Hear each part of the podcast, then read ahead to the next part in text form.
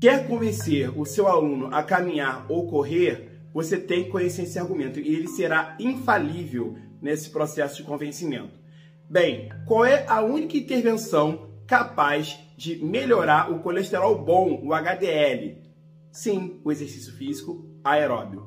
Pois bem, a gente sabe que quanto maior o volume de treinamento aeróbio, volume de exercício aeróbio praticado por semana, maior é a resposta do aumento do HDL. E até onde se sabe, o exercício físico aeróbio é a única intervenção capaz de aumentar esse parâmetro que é importantíssimo para a proteção vascular contra o acúmulo de placas de ateroma, o que pode levar ao infarto agudo do miocárdio né? e também a outros, é, outras situações, como por exemplo tromboembolismo pulmonar ou trombose, por conta da formação de trombos nas placas de ateroma. Fica aí a dica. Um abraço.